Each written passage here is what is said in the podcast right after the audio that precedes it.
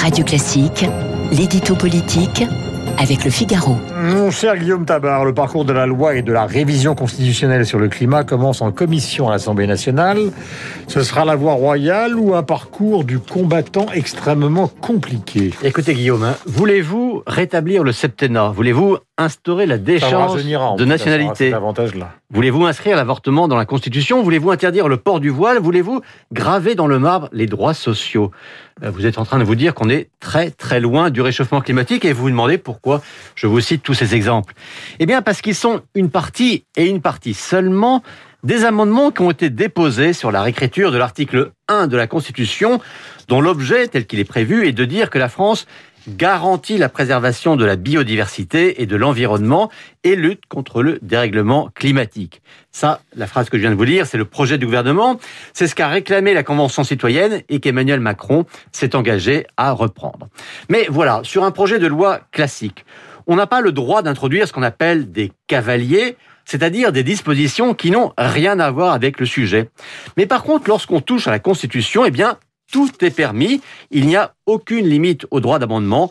Résultat, ça part dans tous les sens. Et ça sert à quoi? Eh bien, à rien.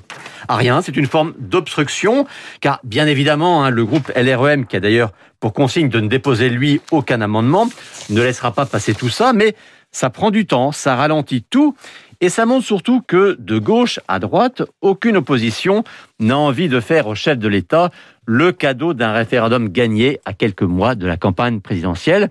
Puis vous le savez, hein, après l'Assemblée, il y aura le Sénat. Un Sénat qui ne se dit pas hostile par principe à une révision constitutionnelle pour inscrire la défense du climat, mais qui ne veut pas du verbe garantir, euh, trop contraignant à ses yeux. Or, c'est précisément sur ce verbe que s'est engagé Macron. Euh, donc oui, pour répondre à votre question initiale, ce parcours législatif qui commence est bien un long parcours du combattant. Et si on prend simplement la loi climat, est-ce qu'on peut s'attendre à un consensus Tabac répondez. Eh ben non, et là aussi ce sera un parcours du combattant, hein, un chemin de croix pour les ministres, et pas uniquement à cause de l'opposition cette fois, car au sein même du groupe En Marche, il y a des divergences. Ce texte, on le sait, hein, c'est 69 articles, et il faudra faire entre d'un côté les imprécations des citoyens de la Convention, qui trouvent déjà que le texte manque d'ambition, et puis de l'autre, des parlementaires qui trouvent qu'on va au contraire trop loin dans les contraintes et les interdictions.